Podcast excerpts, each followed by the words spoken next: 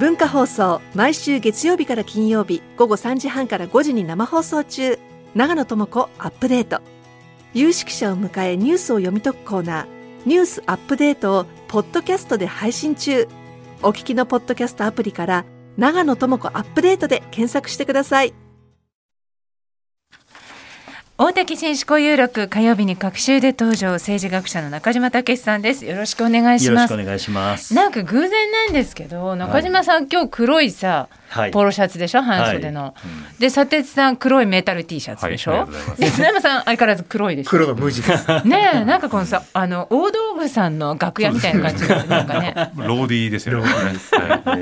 うん。コンサート会場の音響とかねこそうね。器具運んでる人たちのはい。泊まり場みたいな。い。つでもバイト行けますね。その格好のまま。はい僕そのバイトやってました昔。あそうなんですか？はいやってました。懐かしい風紀かもしれないです。意外。意外、はいえー、すごい。そうなんとかテレビのね黒子とかもやってたことありまあ、す。そうですか。本当うん、はい。だからいろんな番組に実は映ってるんですよ。え 謎キャリアが。はい。えなんか金ちゃんにハガキ渡したいみたいなそういう？えーと某てあの渋谷にある大きな放送局なんうんですけれども、はいはいやってました。へーはい。な。なんと。じゃあ本格派でしたね。そうですねこ。の格好としての。業界バイト君だったわけですね、はい昔のなんだまあ意外人に歴史ありですね本当にねで今日のテーマですがはい。万博この国はなぜ引き返せないのか？はい、そうですね。あの大阪万博っていうのが2025年の4月に開幕をする予定で進んでいるんですけれども。えー、とこのところですね、まあ、いろいろと間に合わないんじゃないのかっていう、そういうあのニュースが流れています。まあ、特にあの海外パビリオンの遅れっていうのがまあ顕著で全然工事が進んでいないと、はい。本当にこうどういうふうになるのかすらがまだ見えていない状況だし、かつあの建築資材の高騰でどんどんどんどんこう予算が積み増しされていて国民の負担が増えていくと、まあ、こういうニュースがこうずっと流れているんですけれども、まあ、ちょっとだけね僕ねこれ気をつけた方がいいなと思ってるところがあるんですね。うん。こう間に合わない間に合わないっていうこう切迫感っていうものが、うん。どんどんどんどんと逆にこう煽られることによって問題が実は変な方に行ってしまうとダメだなと思っているんです。でどういうことを考えないといけないかっていうと、ええあのショックドクトリンっていう問題なんですね。あの三次便乗型資本主義とかっていうふうに言われたりするんですけどもナオミ・クラインという人が唱えた議論で例えば地震があったとか大きなテロがあった戦争があったとかですね政変があったでそういうような大きな変化に乗じてこの際一気にやってしまえっていうようなさまざ、まな事業がですねなし崩し的にこう進んでいってしまうと、逆にそういうものを進めようとしてこうショックを与えるようなことが起きたりもすると。うん。えーそういうことがあのショックドクトリンというふうに言われるような現象なんですけども、まあ、例えばあの911以降のアメリカなんかでは一気にこれあのパトリオットアクトっていうのが通りまして、ん。えー、と要は国民に対する監視っていうものがこう平気でできるような、そういうような法律っていうのが通ったりしたと。あるいはあの東京オリンピックだって私はこのショックドクトリンの一つだと思うんですね。いろんな都市開発でやりたいことがあると。それをオリンピックだっていうので、最初はあのこう組んでいた予算っていうのは小さかったはずなのにどんどんどんどんともうオリンピックやるんだってうんやるからにはっていうのでどんどんどんどん積み増ししていき私たち国民を麻痺麻痺をしていたところがあったと思うんですね。でこういうようなことにつながると非常に危ないと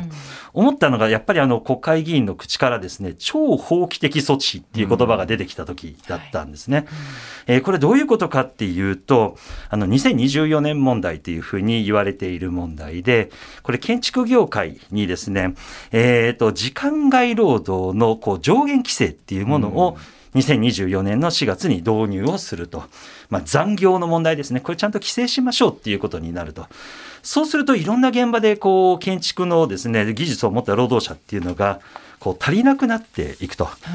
でそうするとこう万博これ間に合わなくなるんじゃないか。建設が間に合わなくなるんじゃないか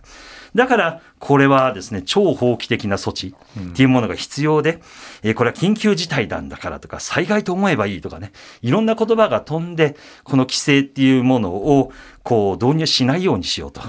いうようなこう流れが出てきたりしました。まあ、これはあの政府は今のところやらないというふうに言っていますけれども、まあ、単なる違法ですよね。単なる違法っていうものをこういうことによってショックドクトリンによってやろうとしているっていう姿が見えてきたので、僕たちやっぱりこう万博が間に合わないからダメなんじゃなくって、うん。そもそもこの万博意味あるのと。うん。でそもそもこう夢島というところでやることに問題はないのかっていう根源的なところから批判をしないといけないんじゃないのかなと思っているんですですね。ね。大阪万博のあのホームページ見ると、そのテーマにね、はい。SDGs 推進っていうふうに書いてあって、まあそのスローガン自体はまあいいと思うんですけど、はい。まあそのスローガンを達成するんだったら今日付けでやめるっていうことが一番こう、うん SDGs には貢献するわけですよね。いやもうおっしゃる通りなんですよ。でやっぱりあのそもそも考えないといけないのは僕大阪出身なんですけれども、えこの夢島っていう場所の問題なんですね。うんでこの夢島っていうのは基本的に大阪、まあ、あるいはまあ関西圏っていうふうに見てもいいんですけども、まあ、主に大阪ですけれどもゴミのですね埋め立て地なわけです。うんあるいはあの建設残土とかが出た時のそれの処分場とはいいうことでこう作ってきたところなのでそもそもがですね上にこう大きな建物を建てるっていうことを前提としていないわけですね。ですから近年はですねこう放置されたところが干潟になっていてですね、うん。これ結構面白くてですねここにあのいろんな野鳥がやってきてー。でこれまであの大阪に全然いなかったような野鳥がたくさん来てそれであのこう絶滅危惧っていうふうに言われてきた植物が生えてきたりとかですね。ななんか妙な楽園が生まれていてですねこれを保護しようっていう方々たちもたくさんいたんですけれどうん。も、まあ、それはともかく、まあ、そういうような土地なので大きな建物を建てるにはものすごい深い杭を打たないといけないと。うん建設もすごく大変ですしかもそれでも地盤沈下は起きるだろうというふうに言われているんですね。でまあ、さらにこれゴミの処分場ですから、うん。有害物質が埋まってるわけです。うん。はいあのダイオキシンとかそういうようなものこれ1970年代から埋め立てが始まってますのであかなりいろんなものが埋まっているとされていると。ここに本当に多くのお子さんとかを含めてですね、うん。多くの人たちがここで観光で行っていい場所なのかっていうことすらが見えないと。うん。実はあのメタンガスもずっと出続けてるんですね。だからあの煙突とかが立っていてそこからメタンガスをこう抜いている場所っていうのはいくつもあるんですけれども、うんこれ万博だからって言ってこれ取るわけにいかないので、うん。こう火器のこう火の使い方には非常にこう注意が必要なそういうあの場所だったりします。でさらにあの交通も問題で、うん。これあの大阪の本当にあの大阪湾に埋め立てた島なので、えここへのアクセスはすっごい限られてるんですね。はいはい橋とかち今地下鉄を作ってるんですけれえども、でまずあの混雑ですよね。うん。であの万博が本当に成功したとしてですね、ええ。仮に。えでその目標人数が達成されるとするとですえね、ものすごいこれ混雑になってしまうんですね。うん。うんあのいろんな計算をしている人がいるんですけれども橋の渋滞はもう何時間も続きですね、うん。そして地下鉄を本当に200%とかの乗車率でもさばききれないんじゃないかと、うんしかもこれに通勤客がいるんですね、うん大阪の真ん中を通ってる地下鉄ですから、はいこれちょっと不可能なんじゃないか、うん。しかもそんな状態で災害が起きたらどうやってこの人たち逃げるんですかとうん。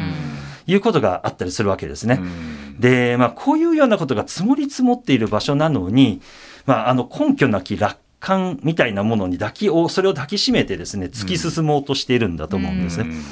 でやっぱりこれ引き返せないっていうこの国の特徴がよく出てるなと思うんですけども、まあ、こういう時私はあの常に読み返すのが新田次郎が書いたですね、八甲田山死の方向という本なんですね。もう日本にはですね数年に1回八甲田山が現れてくるんですけれども、困りましたな。あの、函館山のこの問題っていうのは、1902年ですね、あの、日露戦争が始まる2年前に、これは次はロシアと戦うということで、青森のですね、そこの駐屯していた陸軍がですね、雪の中、冬の中でも行軍の演習をしないといけないと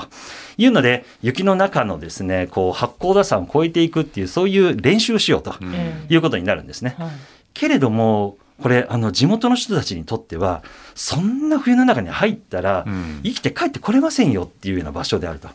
でそういう報告を受けても上官はですね一回やるって言ったんだからやるんだと、うん君たちはその根性がないのかみたいなことを言ってこう決行してしまうんですね。うんで途中でですねこれ天気が悪くなるっていう見立てが出てきた時に引き返しましょうっていうふうに言うんですけれどもこの上官は引き返さないんですね。うんなんだってそんな我々が無理だと思ってんのかみたいなことを言って突き進んでしまって210人中199名が亡くなるっていうんですね。まあ、それがあの八甲田山死の方向と言われるものなんですけども、うん。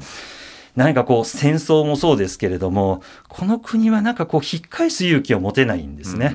でどう考えても不安な要素っていうのが非常に大きい中、今僕たちは立ち止まろう。それことをですねあのしっかりと言っていかないといけないんじゃないかな、うん。それでないとすごい惨事になってしまう可能性がある、っていうことなんですね。の二階さんがね、はい。あの吉村知事を呼んであの家を売ってでもやるべきだという、冷静に書くと、な何それっていう話ではあるんですけど、まあ、もしかしたら今うん。話したようなね八甲田さんのようなこうメンタリティーとしては似てますよね、もう何が何でも何があってもやるんだ、やってこいっていう。なんか根性で乗り切るみたいなね。ね。うん。うん。そんな雰囲気になっていてやっぱりこういろんな利権が絡んでいるのか、うん。いろんな政治家がこう関わってくるともうやるって決めてしまうと止まらないんですね。その東京オリンピックの時と違うのはと東京オリンピックの時はやっぱりこうアスリートが頑張ってるからっていうフレーズがもう最初から最後までずっとこう決めフレーズのように使われてましたけど、今回その〇〇も頑張ってるんだからっていうような国民のなんていうか 共感を呼ぶようなうん。スローガンとか人たちがあまり見つかりにくいっていうところは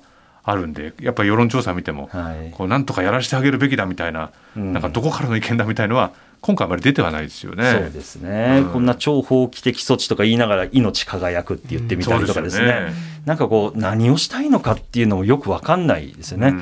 中島さんからご覧になってて、あの人は謝り上手だったなとかあの人は撤回上手だったなっていう、まあ、過去の、まあ、政治家とか、まあ、別に日本国内でなくてもいいんですけど、うん。あまああこれちょっと違ったみたいなんであやめますとか、うん。あ行こうと思ったけどあこれ戻りますっていうのが上手だった、その歴史上のはい。人とか、まあ、政治家とかっているんですか僕ね。ね戦前のこう研究勉強とかをしていて、あえ。えこの人偉いなと思うのはね石橋丹山っていう人なんですね。うん。まあ、戦後にあの1950年代半ばに総理大臣になった人ですけれども戦前期にあの東洋経済の記者だったんですね。はい。で彼が1930年代満州事変とかが起きた時に何を言ったかというと小日本主義っていうことを言ってえこれ以上日本は領地を拡大しようと考えてはならないと。うんでなぜならば一つはですねちゃんと計算ができていないと。えうんつまり大陸経営とかですね中国にこう進出していって膨大な土地を日本がこう運営していくっていううんノウハウもお金もないじゃないかと、うんなのに突き進んでいるっていうのは合理性を欠いていると。で2つ目に植民地と言われるところが独立をしていくっていうのは20世紀のもう数勢であり目に見えていると。とするならば今植民地を増やしたらですねこれはかなり長い期間にわたって日本人が恨まれることになってしまうと。うんとするならば将来の国民に向けても非常にネガティブな政策ですと。だから引き返せって言ったんですよね。日本が植民地支配をする前の日本の小日本ですね。うんもともとの日本に帰ろうではないか。